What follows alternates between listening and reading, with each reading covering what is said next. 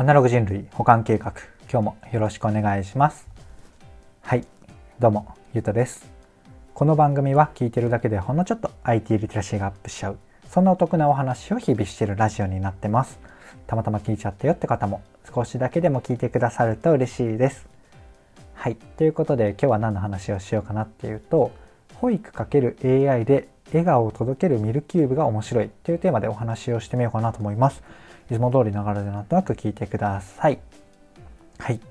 ということで早速本題タイトルの深いところというよりは最初にちょっと一瞬だけミルキューブについてあのご紹介をしていくとこのミルキューブっていうもの自体は何かっていうと AI 搭載のカメラだと思っていただければいいかなと思います。なので今回あの深くお話をしていく保育 ×AI で笑顔って言ってるんですけどあの保育に特化したあのサービスではサービス製品ではないのでいろんなところにすでに活用がされてたりしますし、えー、活用の幅っていうのはもっともっと広がりそうな、えー、そんなプロダクトなんですよね。なので今回ご紹介するのは保育 ×AI のところなんですが、えーと、この AI× カメラ的なもの、まあ、動画的なもので、まあ、どんなことができるのかなって、えー、いろいろ調べていただいたりとか、えー、妄想していただくっていうのは結構面白いと思うので最後にはねポイントこんなことが、まあ、要はできるんだよなっていうのを整理したりするのでそれをもとにねあの調べていただいたり、えーと、考えていただいたらいいかなと思います。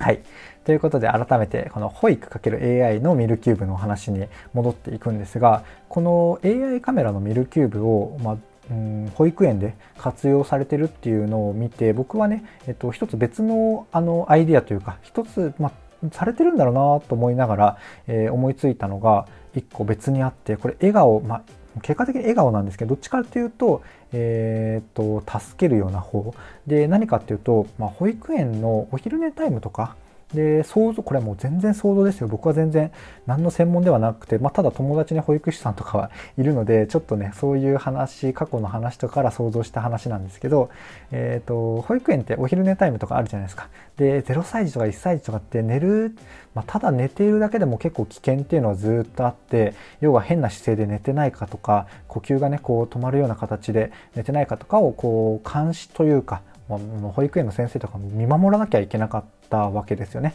まあ、これは多分話聞いたことがあるので本当だと思うんですが、まあ、そういうところに対応するプロダクトがねいろんなところこの AI カメラじゃなくても結構出ていると思うんですよね。でそれがもう AI カメラとかでも、えーと、要は、えー、教室内を撮影して変な格好になってる人がいたりいたりとかしたらアラームを鳴らす鳴らすとかそういうことにすることにそういうことにそういうことをすることによって、まあ、要は、えー、先生の負担軽減ですよねあとはこう、まあ、人力よりも精度高くできるので結果的に、まあ、笑顔につながるっていうところはあったりするのかなと、うん、僕は一つ思いついたというか、まあ、これ全然誰でも思いつく話ですね。はい、で2つ目がこのタイトルのところなんですけど、うん、要はこれ笑顔ってまあ何かっていうと写真とか動画ですね。で、このミルキューブってどこが強いかっていうと、まあ、3つが僕がパッとね読んだところだとあって何かっていうと顔認証と、まあ、動線の解析とポーズ認識みたいなところが、うん、得意らしいんですよ。で動線っていうのはなんかちょっとよく分からなかったんですけどえっ、ー、とまあ、これは動線っていうのはどっちかっていうと、えっ、ー、と、なんだろうな、えー、まあ、保育の話からちょっとまたそれて申し訳ないんですが、まあ、美術館とか動物園とか、えー、そういうなんとか園だとするじゃないですか。そういうところに各所にこのミルキューブみたいなものを置いていたらどんなルートで行ってどんな感じで、えー、混雑していくのかとか、まあ、そういうところでなんだろうなこう、まあ、店とかでもいいかなんかディスプレイの配置とかをこれをデータに工夫できたりとかそんな話なんじゃないかなと勝手に妄想しております。で保育 ×AI のところでいくと多分まあ顔認証とポーズ認識ですよね、まあ、ずっと撮影状態なのかちょっとわかんないですけどあの顔が要は笑顔のタイミングとかまあ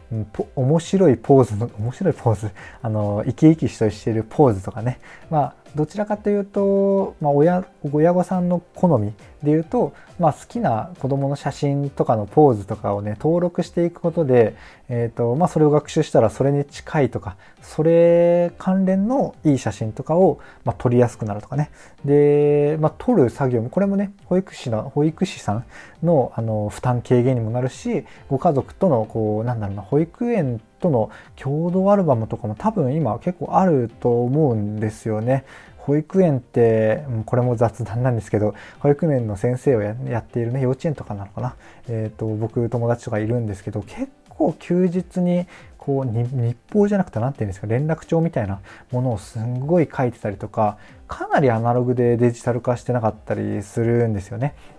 なのでちょっと今もそういう写真の共有とかがどこまでできているのかどこまで一般的にできているのかわからないですが、まやっぱご家族とねあの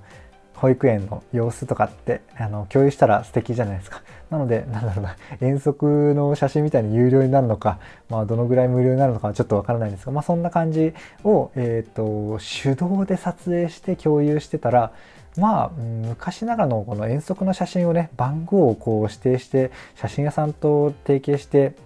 写真にしてね買うとかいうよりは数段楽なんですがまあでも写真撮るのってまあ好きだったらいいんですけどまあ結構負担だしいいのが撮れてること良くないのしか撮れてない子とかいたらやっぱねこうモンスターペアレンツじゃないですけどあのなんかこうちょっと億劫というかなんかちょっと怖かったたりするじゃないですか。それがねこのミルキューブがあることでと、もうみんな素敵な、みんないいタイミングの、しかも、え、ー、と、まあ、事前にね、お気に入りの写真とかをシェアしてもらえてれば、え、ー、と、まあ、それに近いというか、その子一人一人のいい写真が、えー、ミルキューブがね、分かるので、撮ってくれるみたいな、そんな感じになったりするんじゃないかなと思います。で、これミルキューブの話でしたんですけども、別にミルキューブじゃなくてもいいなというところはありますし、まあ、スマホなのかな？スマホだとまあまあ、固定してればあれですけど、まあ、ずっと持ってたらね結構大変なんでスマホでも何でもいいと思うんですよね今言ったような機能が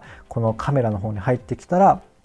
うん今回の事例は保育園でお話をしたんですが別に保育園じゃなくても何でもいいですよね。電池の持ちがめちゃめちゃ良くなって、えー、っとファイルあのストレージあのどんぐらい保存できるかっていうのもまあ昔に比べたら莫大じゃないですか。あの iPhone とかのね、ちょっと前だったら16ギガぐらいが当たり前だったので、今って16ギガとかないですよね、16ギガバイト。64ギガバイトぐらいからだと思うんですけど、まあギガの時点でガラケー時代から考えるともう意味わかんない大容量なんですが、まあこれもね、どんどんどんどん意味わかんないぐらいよりあの容量が増えていくのでよりねこう適当に取っていて保存一旦保存されていてで AI が勝手に抽出していいところを出すとか、まあ、いい写真を出すとか。まあ、手動でもねここのタイミングを写真化して別のアルバムとか別フォルダーに入れるとかそんな感じになってくんだろうなって、うん、勝手に妄想したりしてますが、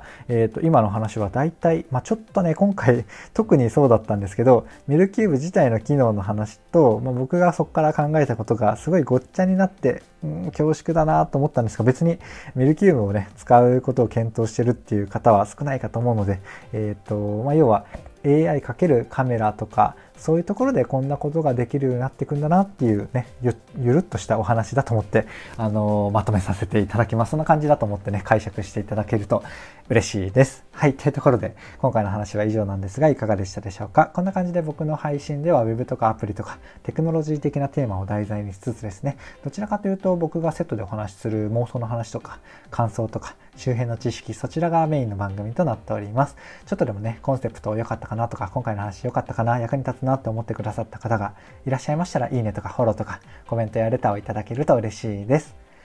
はい。ということで、今回の話は以上とさせていただきます。最後までお聴きいただきありがとうございました。ではまた。